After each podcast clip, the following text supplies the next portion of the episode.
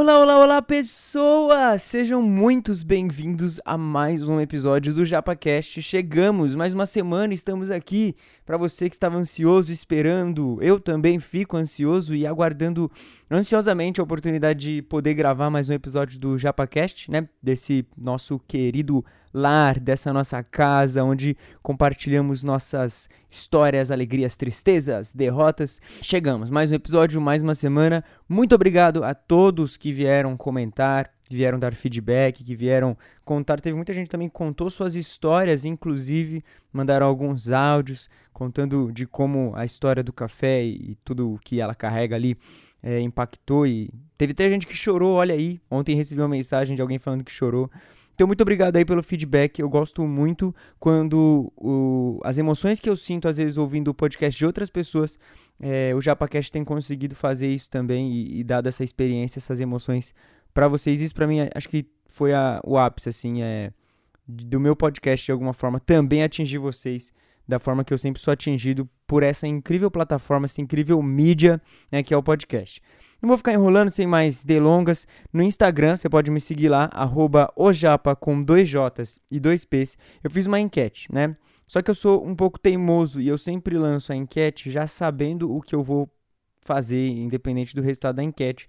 Então peço desculpas porque, embora o resultado da enquete tenha dado a maioria para uma outra história, eu vou contar hoje essa história aqui que vocês já viram pelo título. Então, é isso, tá? Se você quer participar de futuras enquetes, quer dar o seu feedback, quer comentar e interagir, por favor, siga lá no Instagram, eu tô sempre lá, eu sempre respondo bem rápido e sempre interajo muito com as pessoas. E é isso, arroba ojapa com dois J's e dois P's. E sem mais delongas, vamos para a história de hoje, que é a história de como eu quase virei um jogador profissional de vôlei.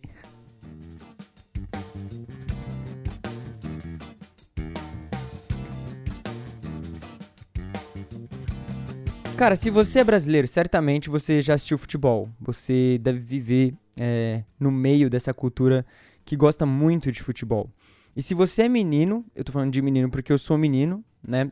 É, você também já pensou que poderia tornar-se aí um jogador de futebol. Óbvio que hoje em dia, graças a Deus, as meninas também estão tendo essa opção e estão podendo seguir carreira com isso, isso é muito bom.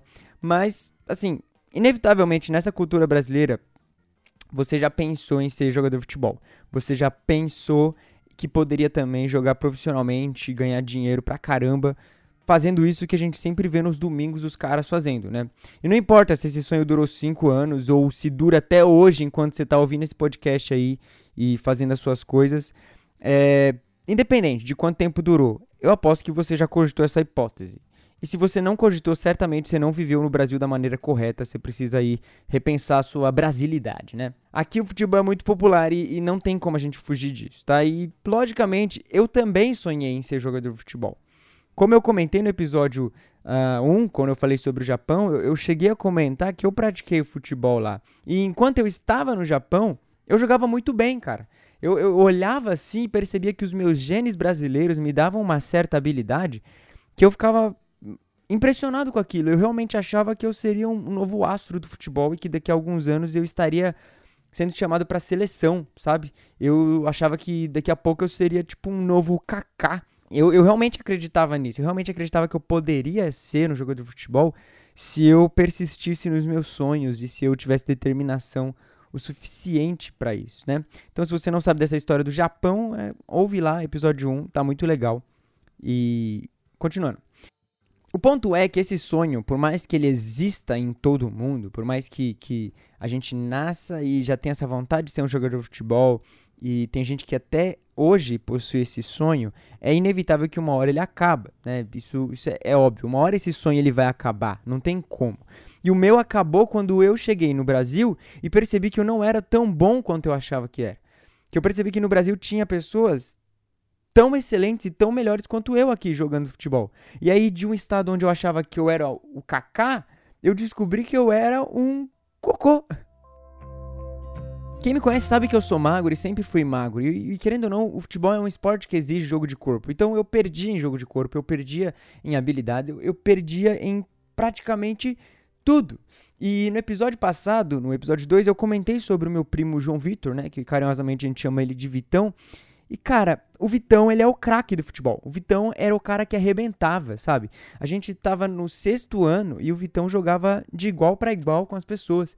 Então eu que convivia muito com ele, olhava para ele e falava, ok, eu não consigo competir com isso. Eu acho isso incrível, essa habilidade, esse jeito que ele tem, mas eu não consigo disputar com, com essa incrível habilidade dele. Então, eu tenho uma memória fresca de que sempre que eu estava prestes a entrar em quadra, eu, eu me sentia muito inseguro ao entrar, sabe? É, eu, eu, eu, ficava com medo, eu ficava com medo de errar, eu ficava com medo de, de atrapalhar o time. E, e era um medo, um real um medo muito grande que eu sentia, assim, sempre que eu entrava em quadra. Então, jogar futebol chegou a um ponto de eu não me sentir confortável, de não ser mais tão legal assim quanto eu achava que era e quanto eu costumava me divertir quando eu jogava no Japão. Né? E obviamente eu sempre perdi depois que eu cheguei aqui no Brasil no futebol. Se eu não tivesse no time do meu primo, eu, eu inevitavelmente perdia. E eu odiava perder, sabe? Então, na minha mente, assim, era melhor eu não jogar do que perder. Eu, eu não sabia lidar bem com a derrota. Eu, eu, eu, realmente era um mau perdedor. E assim, o meu grande sonho de ser um jogador de futebol deixou de existir. E mais pra frente eu fui ver que eu nem gostava tanto assim de futebol. E Falando assim, só parece que eu não gostava porque eu não sabia jogar bem, né? Mas no final era bem isso mesmo. É, pra que, que eu vou gostar de um jogo que eu não sei jogar? Se eu não sei jogar, não tem para que eu gostar. E logo eu decidi não mais jogar futebol.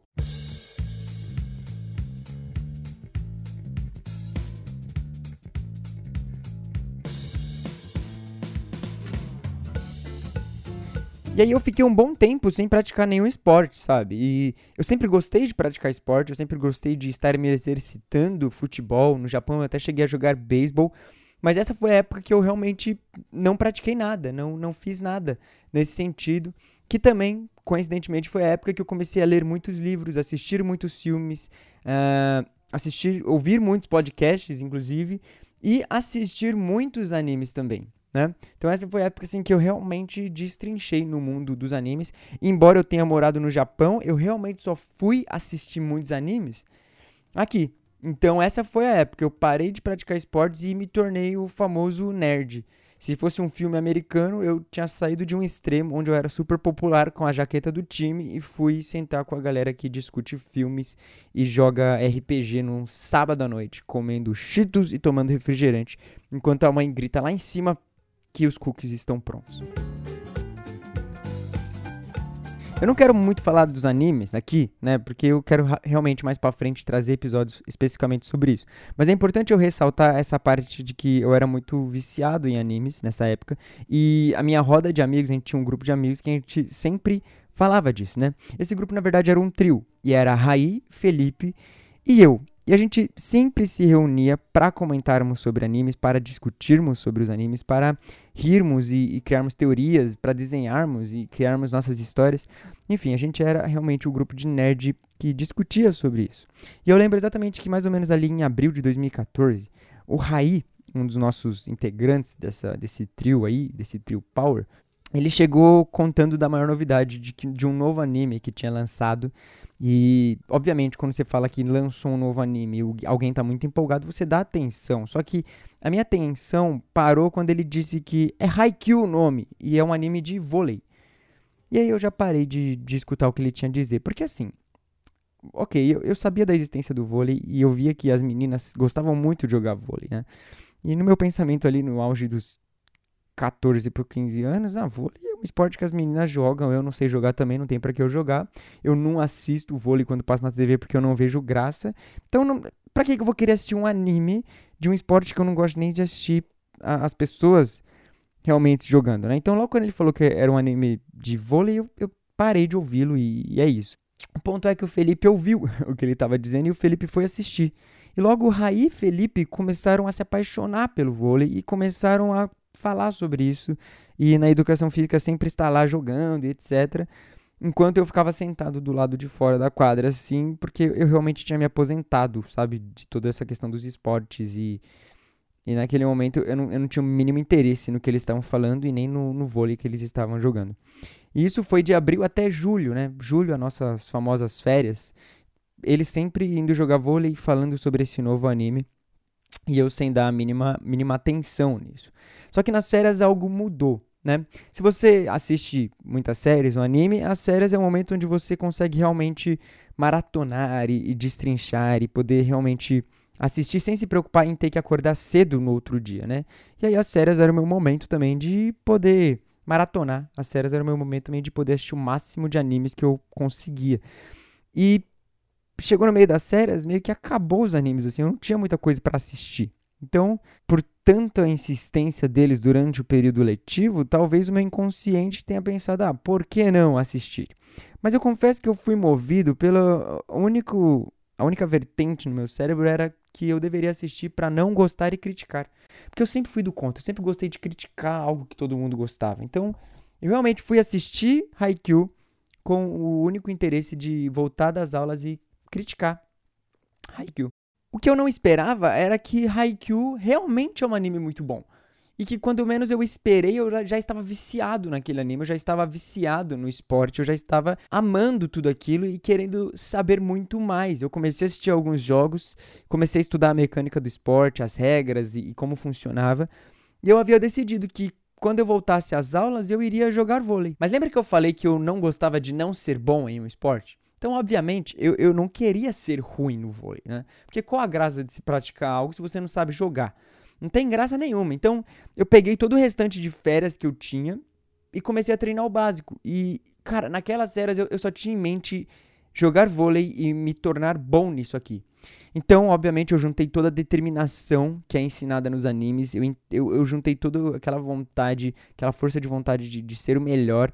Comecei o meu treino com uma bola velhíssima que eu tinha aqui e me esforcei ao máximo ao som da incrível abertura de Haikyuu a me tornar um, um jogador bom, ou pelo menos saber o básico e não passar vergonha nas séries para poder chegar na escola e arrasar. E eu fiz isso até as séries acabar, até que as aulas voltaram.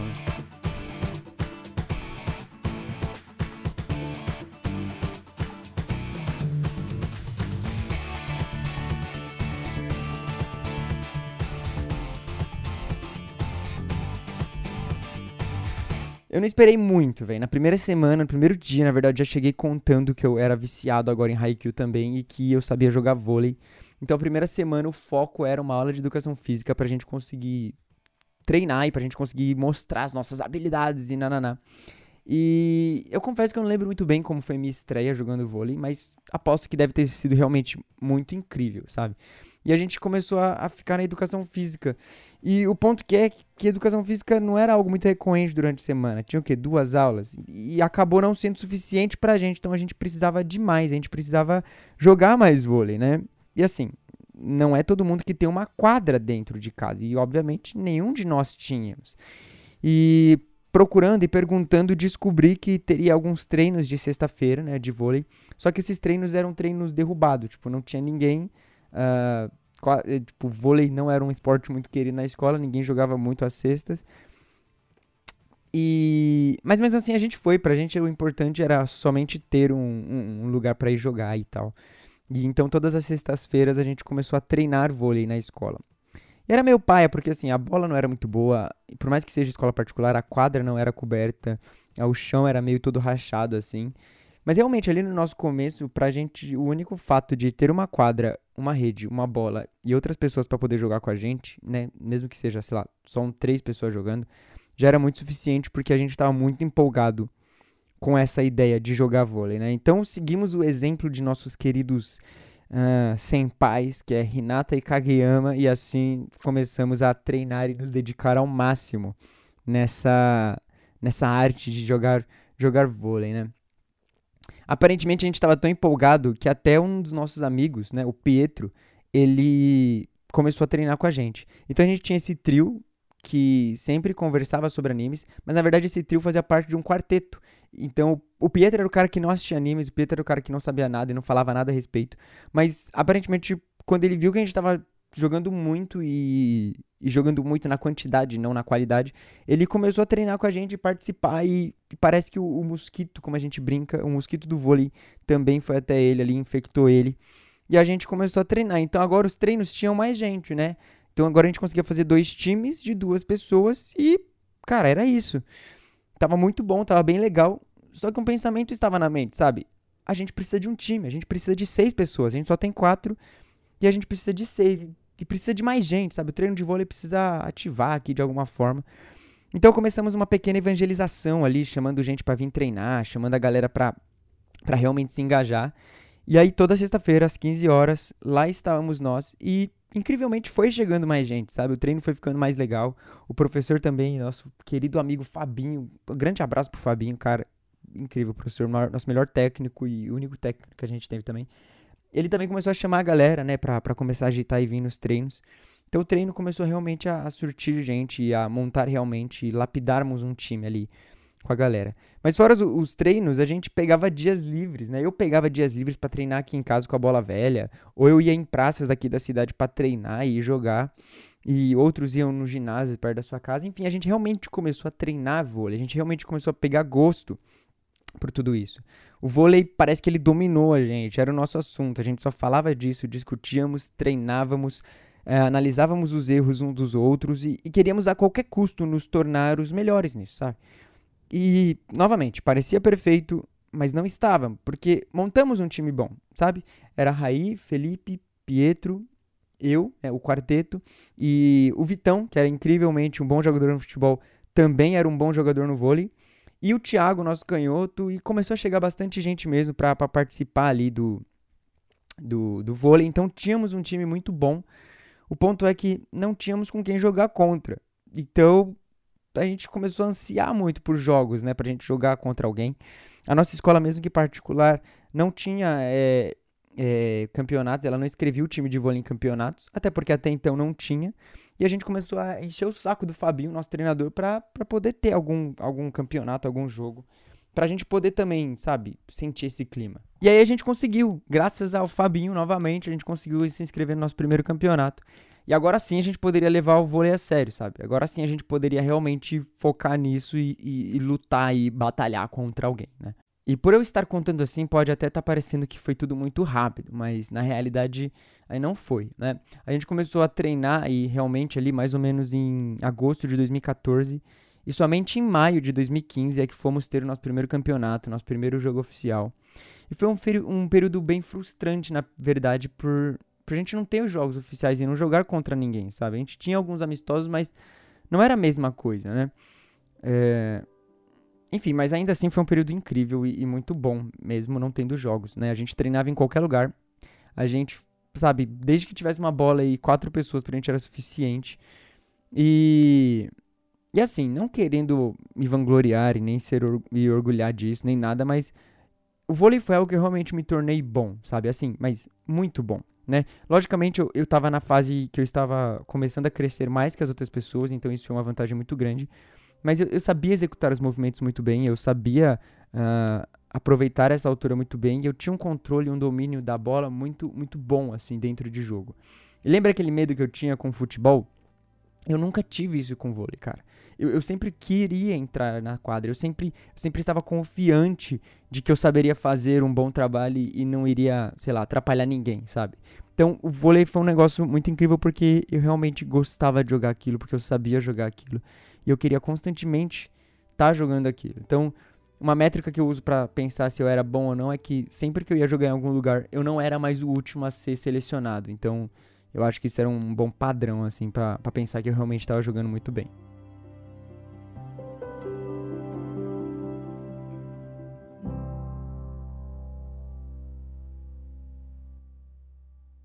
Enfim, estamos em maio de 2015 e chegou o dia do campeonato, né? É, eu sempre achei que nesse campeonato eu seria o capitão, já que nos treinos eu exercia essa função, mas para minha surpresa, o treinador colocou o Felipe como capitão e, e, disse que eu não poderia ser porque eu era muito nervosinho em quadra, né? Enfim, eu relevei porque o importante é jogar mesmo. E esse campeonato era um campeonato que reunia algumas cidades aqui do Alto Tietê. E tínhamos, sei lá, cinco, seis jogos. E era a nossa primeira vez jogando, cara, diante de outras pessoas. A nossa primeira vez numa quadra de verdade, né? Uma quadra emborrachada. A primeira vez que, se bobear, a gente pegava numa bola realmente profissional. É, foi engraçado porque a gente foi jogar num lugar, a gente não tinha torcida, a gente não tinha nada, a gente tava na casa do, do outro time, a gente tava num ginásio e tal. Mas enfim, pra gente era, era incrível porque era o simples fato da gente estar jogando, né? O oponente, eu lembro até hoje, era um time de Suzano. Eu, eu realmente não lembro o nome, só sei que era de Suzano. A categoria que a gente ia jogar era sub-18. E por mais que o mais velho do nosso time tivesse 17, nós tínhamos jogadores altos o suficientes para competir e a gente realmente acreditava que dava para competir. Somente uma coisa eh, que a gente realmente não esperava desse jogo é que o time de Suzano ele possuía alguns jogadores que estavam selecionados para jogar em, em, times oficiais, né? Eles estavam uh, participando de grandes peneiras aí, eles tinham sido selecionados, o que na época eles chamavam de federados, mas eu não sei se é esse o, o termo correto. Enfim, mas para você entender que os caras eram realmente muito bons, acima do nível de ensino médio. E confesso que quando a gente estava no vestiário, eu não me importava muito com isso, né? Eu, eu, tive essa informação, mas, pô, acho que dá pra gente ganhar. Né? Pô, os caras só estão fazendo peneira. A gente também pode fazer peneira. Era esse mais ou menos o pensamento. Só que durante o aquecimento, antes do jogo, deu para ver realmente a, a, diferença de habilidades que eles tinham, né? É, praticamente assim, acho que no primeiro saque que eles deram no aquecimento, todo mundo já pensou, ok, é impossível ganharmos dele. Eu lembro que a gente entrou em quadra e o nosso técnico ficava gritando, o Fabinho ficava gritando, não, dá pra ganhar, dá pra ganhar. Mas certamente os nossos rostos só mostravam assim, não dá para ganhar, estamos lascados, né? Esse é realmente o jogo que quando lembramos na roda de amigos, a gente sabe que, sim, foi um jogo muito difícil, foi um jogo que realmente não dava para ganhar. E a gente brinca porque até hoje o Felipe, que era capitão nesse jogo, eu acho que ele tava tão em choque que ele não falou um A durante o jogo inteiro. Tipo, ele foi o capitão mais inútil. E a gente brinca dizendo que, como um capitão, ele foi um ótimo distribuidor de água.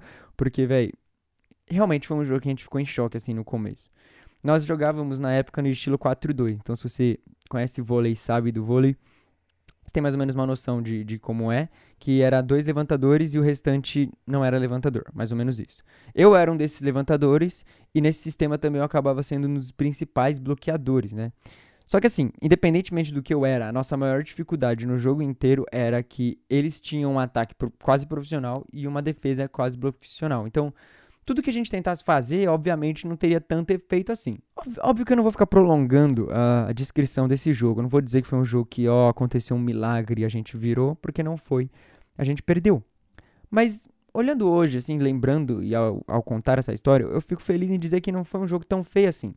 Em muitos momentos do jogo a gente conseguiu ter uma vantagem no placar, uma vantagem até considerável.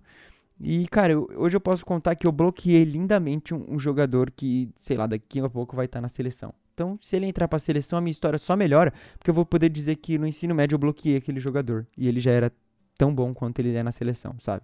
E essa imagem de eu bloqueando ele até agora ressoa na minha cabeça, assim, foi, um, foi uma jogada incrível, né? A nossa grande estreia nos jogos oficiais de vôlei foi uma derrota.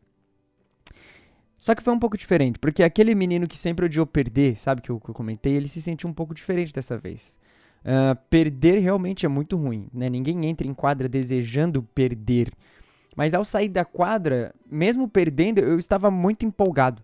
Eu estava muito feliz, vamos dizer assim, porque, cara, ok, eu, eu tinha perdido, mas eu tive a oportunidade de dar tudo de mim num jogo de alto nível, sabe? E se pararmos para pensar, se, se a gente parar, eu paro aqui para analisar, Aquele jogo nós fizemos jogadas incríveis, né? Tivemos que fazer manobras para poder pontuar, tivemos que dar o nosso jeito para poder pegar saques monstruosos e muitas vezes a gente conseguiu subir a bola de alguma maneira. E novamente digo, cara, eu bloqueei um federado. eu dei o famoso toco num cara muito bom. Então, esse jogo, na verdade, para mim foi um jogo muito bom e eu gostaria de poder jogá-lo novamente, sabe?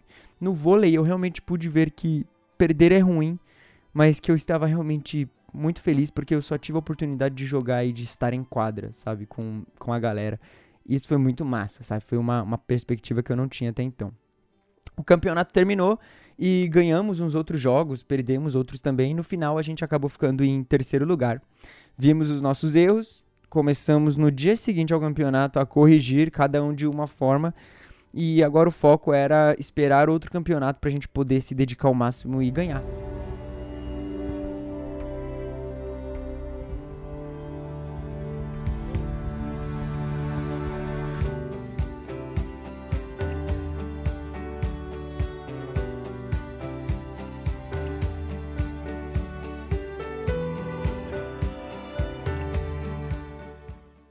Lembro se naquele ano teve outro campeonato, e se teve, eu acho que não foi tão importante assim. Porque a minha memória mais ou menos já começa em 2016 já, então 2015 acabou, começou 2016. É, e contextualizando, estávamos então no último ano do ensino médio. Então era o último ano para tentarmos, sei lá, levar um troféu para a escola, sabe? Mostrar para a escola que o time de vôlei estava dando resultado. Mas na verdade, acho que na mente de todos nós era o único motivo e a única coisa que pairava era que era a última oportunidade que a gente tinha de juntos como time ali a gente conseguir ganhar alguma coisa e ganhar algum troféu, sabe? Então, eu acho que a única coisa que pairava ali era, cara, a gente precisa ganhar porque essa é a nossa última oportunidade de jogarmos junto. O ano começou, teve alguns amistosos e dentre esses amistosos sempre teve um time que nós nós gostávamos de jogar contra eles e era nossos rivais, assim. Eu, eu sempre gostava de dizer que ele era nossos rivais. Era de uma outra escola também de Arujá e desde 2014 a gente sempre se encontrava para jogar uns amistosos, né? Os nossos técnicos eram amigos, então eles sempre combinavam esses amistosos pra gente jogar. E era engraçado porque dentro da quadra a gente era inimigo, assim, ferrenho, e fora da quadra a gente era aqueles amigos que se provocavam, sabe? Ficava zoando um ao outro. E nunca tivemos a oportunidade de jogar um contra o outro num campeonato. Até que eles decidiram fazer um, um campeonato sub-18 das escolas de Arujá. Eles decidiram fazer um campeonato ali porque a gente precisava, mano, acabar com essa rivalidade, a gente precisava colocar um ponto final nisso, né? O campeonato aconteceria ali no segundo semestre do, do ano, e a final estava marcada para novembro daquele mesmo ano. Ou seja, era o último jogo realmente de todos, assim. A última oportunidade de todas. E dessa vez quem ganhasse seria considerado, tipo, o melhor time de Arujá. Então era a nossa última oportunidade, sabe? E pensa comigo, cara, era o último ano, é, a última oportunidade de jogarmos juntos. É, e o último jogo seria para definir o melhor time de Arujá, sabe? Teria outra ma melhor maneira de se despedir sendo considerado o melhor time de Arujá?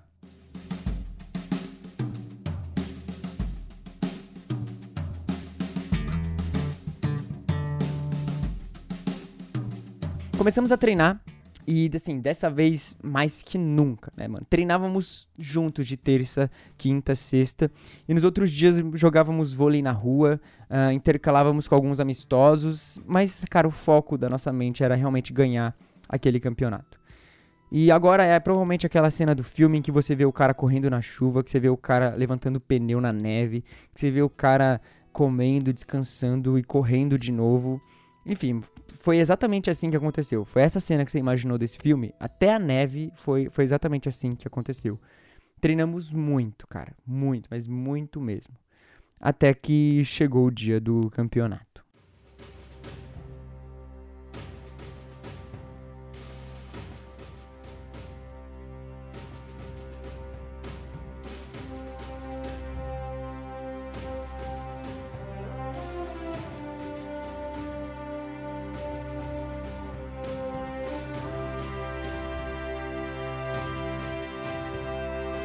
O nervosismo pré-jogo, ele sempre tem, cara. Aquele frio na barriga que te dá uma vontade de correr, sabe? E de nunca mais voltar. Mas ao mesmo tempo de querer entrar na quadra o quanto antes. Só para poder jogar vôlei. Né? E, e, a gente tava muito assim. Pelo menos eu tava muito assim naquele dia. Tinha mais ou menos oito times que eu me lembre de Arujá. Mas realmente a nossa mente só se importava com um. E somente eles. Eram os nossos rivais, cara. E a gente precisava ganhar esse campeonato porque era a nossa despedida. E eu lembro que cada jogo era um nervosismo muito grande, cara. Era bizarro. Foi, nossa, é, é um nervosismo tão bom e tão ruim ao mesmo tempo que eu, eu, lembrando agora, eu quero gostaria muito de poder voltar a ter essa sensação com o vôlei. Começa o campeonato e logo no segundo jogo, a gente ganhou o primeiro, mas logo no segundo a gente já é contra os nossos rivais, a gente já tá jogando contra eles. O nervosismo subiu de tal maneira que, sei lá, eu, eu não consigo explicar até hoje aquele jogo para vocês, porque a gente foi massacrado em dois sets sem chances para reações e nada. E eu não sei te explicar. A gente estava jogando bem, a gente estava em forma, a gente tinha treinado, mas simplesmente perdermos. Simplesmente não conseguimos vencê-los e eles realmente jogaram muito bem e massacraram a gente naquele jogo. O sistema do campeonato ele era de pontuação, ou seja, era somente a gente não perder mais nada que chegaríamos à final. Então, ok, a gente tinha perdido esse, mas agora é só a gente ganhar todos os outros que a gente chega na final. E a gente conseguiu fazer isso sem dificuldade, sabe? Alguns momentos do jogo dava aquele sufoco, etc. Mas no final a gente ganhou todos os jogos com uma certa facilidade. E chegamos a finais, velho. Somente com o jogo perdido. E, obviamente, o nosso adversário também foi novamente esse time, os nossos rivais.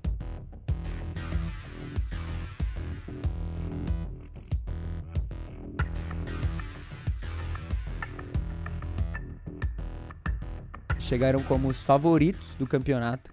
E eles já haviam destruído a gente e agora eles, a gente ia jogar contra eles na casa deles, cara.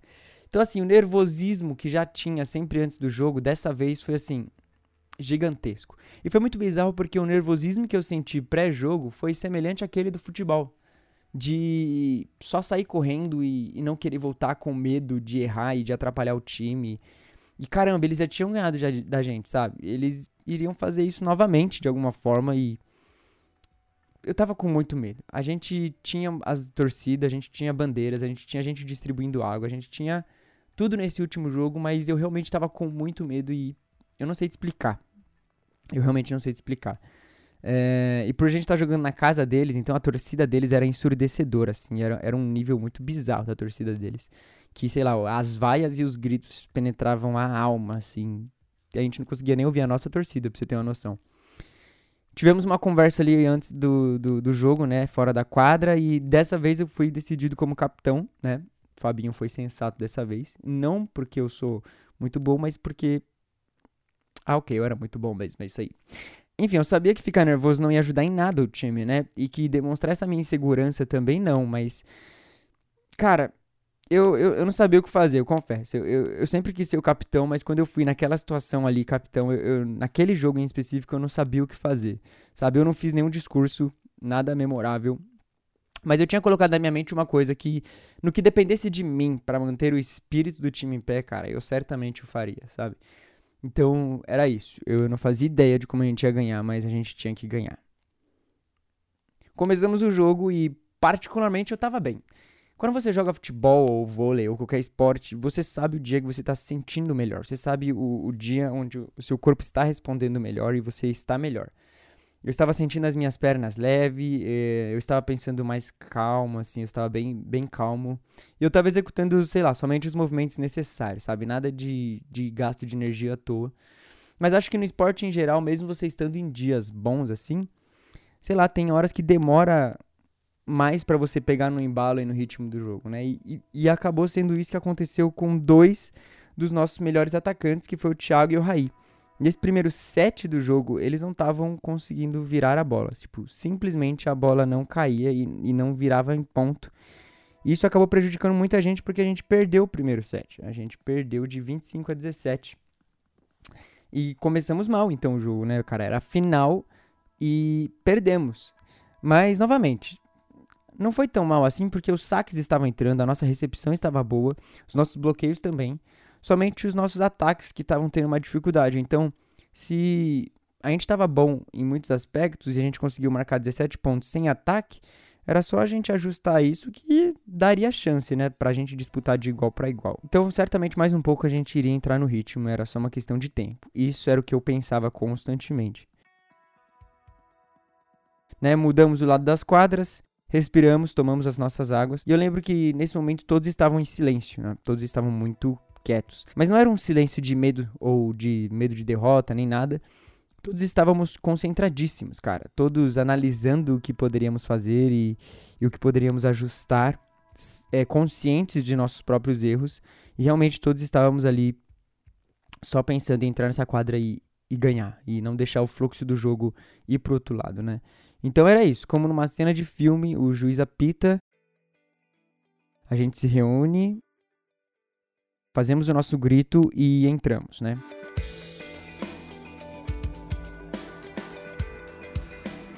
E aí que a graça do esporte acontece, porque a gente, como eu falei, a gente entrou determinado a não deixar que o fluxo do jogo fosse pro outro lado.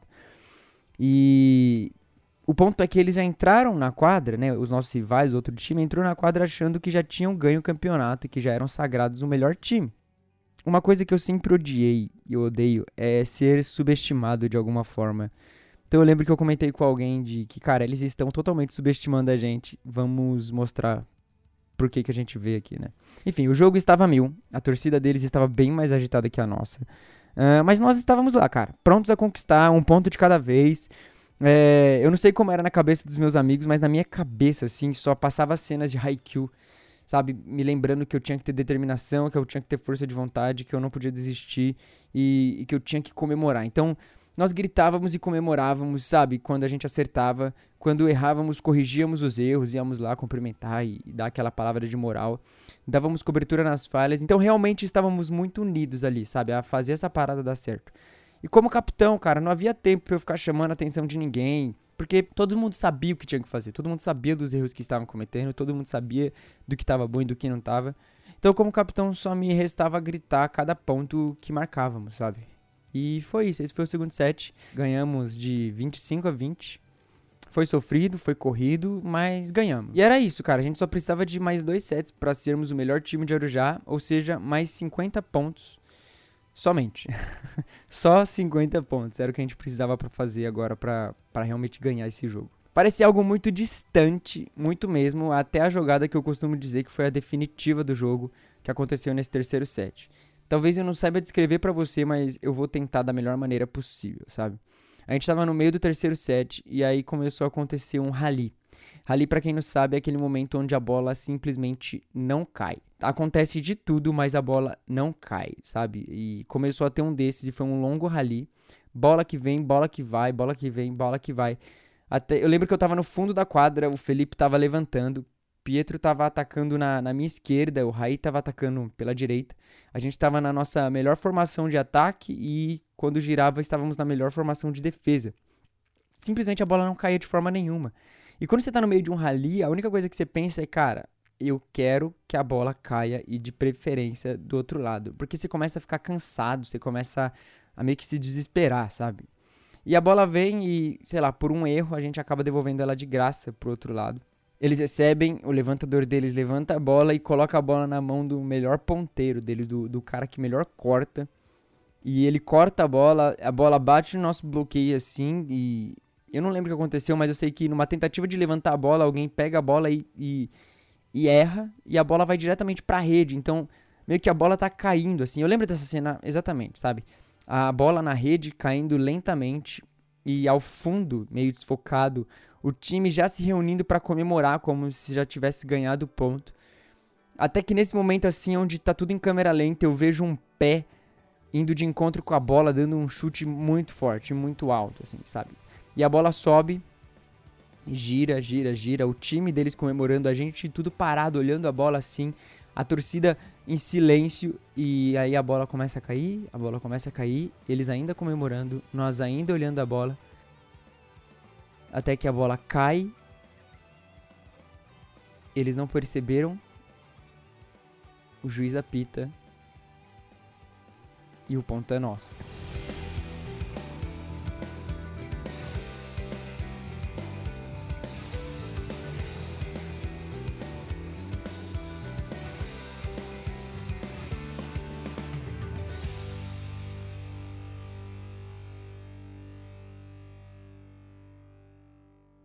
Foi a jogada mais improvável de todos os tempos, assim. Eles só perceberam que o ponto era nosso quando o juiz apitou e, e, deu o ponto pra gente. O técnico deles estava esbravejando ao lado de fora da quadra, assim. E a gente, atônitos, tipo, caraca, o que aconteceu aqui? O ponto era nosso, ganhamos aquele rally. E, cara, foi a partir desse momento. É, seria muito massa se essa fosse a cena final do jogo, mas não foi. E foi a partir desse momento, então, que o jogo virou totalmente pro nosso lado, assim. Eles perderam a compostura, eles meio que, assim, ficaram totalmente abalados psicologicamente, se desestabilizaram total. E meio que eles saíram do jogo no sentido de que não estavam mais lá, sabe? E foi isso. A partir desse momento do jogo a gente começou a detonar. Eles não estavam conseguindo fazer mais nada, não estavam conseguindo virar a bola. E ganhamos. Ganhamos o terceiro set. Então só faltava mais um agora.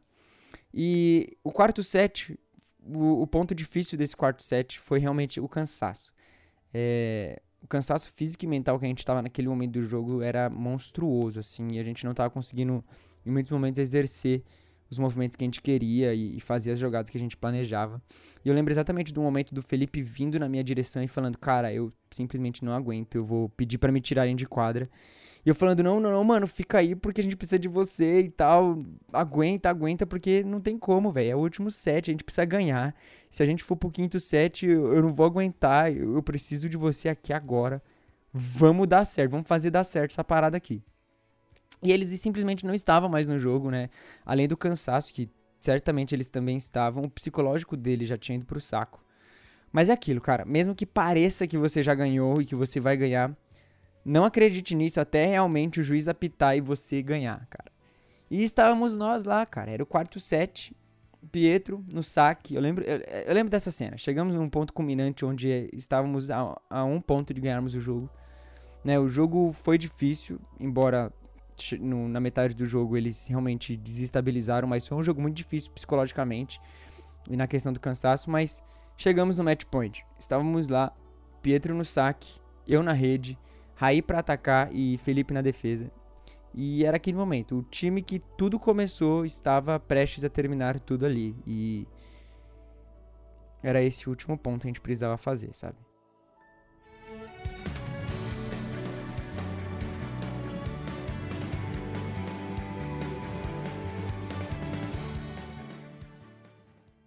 Eu lembro que o Pietro saca, né, ele sacou bem, esse saque foi muito bom, ao ponto deles devolverem a bola de graça. E Felipe, Felipe que sempre foi muito bom na recepção, coloca a bola exatamente onde eu estou, assim, eu nem, me, nem precisei me movimentar. E na hora, enquanto a bola subia do Felipe para mim, eu olho para o Thiago e olho para o Raí. Né? Ambos estavam ali com meus ataques, estávamos na melhor formação de ataque naquele set. Em relação à habilidade, eu certamente deveria ter levantado pro Thiago, porque o Thiago ele tinha uma canhota muito melhor. O Thiago era um jogador que pulava mais alto e ele conseguia, nos seus momentos bons, atacar de uma forma bem mais, mais certeira que o Raí. Mas eu sabia que eu tinha uma obrigação muito grande com o Raí de colocá-lo ali, sabe? De colocar a bola para ele ali. Porque o Raí tinha me apresentado pro vôlei, né? Se não fosse o Raí insistir em assistir o Haikyuu, talvez eu não estivesse naquele momento. Talvez aquelas emoções que eu estava sentindo eu, eu não iria sentir. Então eu tinha uma emoção, uma obrigação com o Raí ali. E tive que colocar a, a bola na mão dele. Então eu olhei para ele, olhou para mim, eu, eu, levantei a bola para ele. E, cara, tudo isso enquanto a bola girava no ar, sabe? Eu levantei talvez de uma forma assim que, sei lá, eu nunca levantei, nunca levantarei de outra forma tão melhor quanto a bola foi exatamente onde deveria ir, numa altura perfeita, num lugar perfeito, num ângulo perfeito. E enquanto a bola subia depois de eu ter levantado, eu, eu lembrava de todas as vezes que eu ganhei, de todas as vezes que eu perdi, de todas as luxações no dedo que eu tenho até hoje, como marcas aqui, de todas as vezes que eu cansei de, de jogar, onde até o meu braço ficava doendo, as minhas pernas não aguentavam dar mais nenhum pulo, de todos os suores, de todas as tardes, de todas as noites, de tudo. Naquele pequeno período em que a bola subia, eu só conseguia lembrar de tudo como um grande filme, sabe? E eu lembro disso, que nesse momento o Raí projetou seu pulo, ele pulou, e ele cortou uma, uma cruzada fugindo do bloqueio único que tinha ali. E sem tocar em nada, a bola vai diretamente ao chão. A torcida em silêncio, todos em silêncio. A bola bate num som típico da bola batendo no chão. O juiz apita, aponta o braço pro nosso lado. Fim de jogo havíamos nos tornado o melhor time de vôlei de Arujá.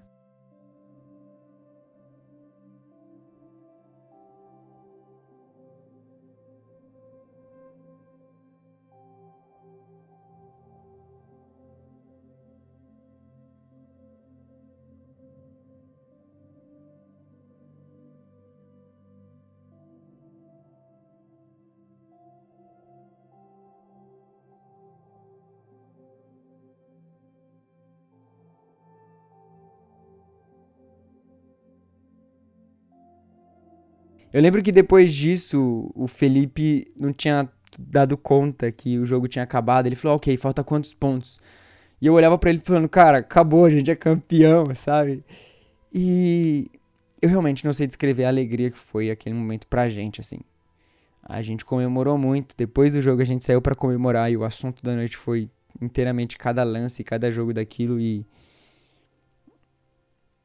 eu, eu, eu não sei descrever o, a alegria que foi ganhar aquele jogo. E foi um, um, campeonato bem simples, não foi nada tão grandioso, não foi nada uau. Mas foi o ano em que a gente se tornou o melhor time de Arujá, sabe? E eu ainda acho injustiça eu não ter ganhado o melhor jogador daquele ano, porque aquele jogo eu joguei muito bem. Mas eles deram o melhor jogador para um outro jogador lá, enfim. Não vou reclamar disso. Porque o importante foi que o prêmio melhor a gente ganhou, sabe? Porque independente se era eu ou se não era eu o melhor jogador, a gente junto ali, nós quatro, nós seis na verdade, mas especificamente esse grupo de amigos, nós quatro, a gente se tornou o melhor time de Arujá, sabe? E foi para fechar realmente com chave de ouro esse período das nossas vidas. Foi para fechar realmente com chave de ouro esse período das nossas amizades, assim, porque. Ah, cara, eu não sei, eu não sei, eu não sei explicar. Eu não sei transpor essa sensação de tudo que significou esse jogo e, e a gente ter ganho esse jogo.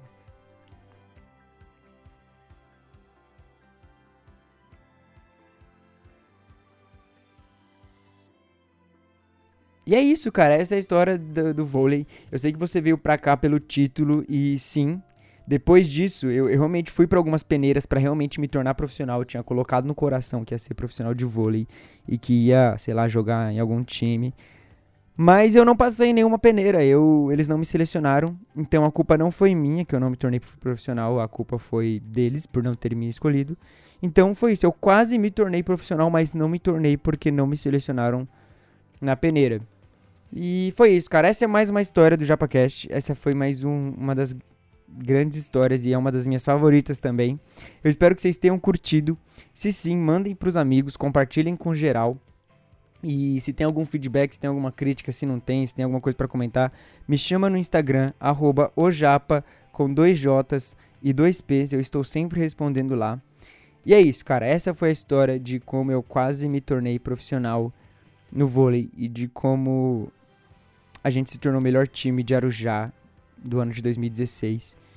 E, enfim, foi tudo isso que você ouviu aí. Espero que você tenha curtido. Um beijo na nuca e até o próximo episódio do JapaCast. Tchau!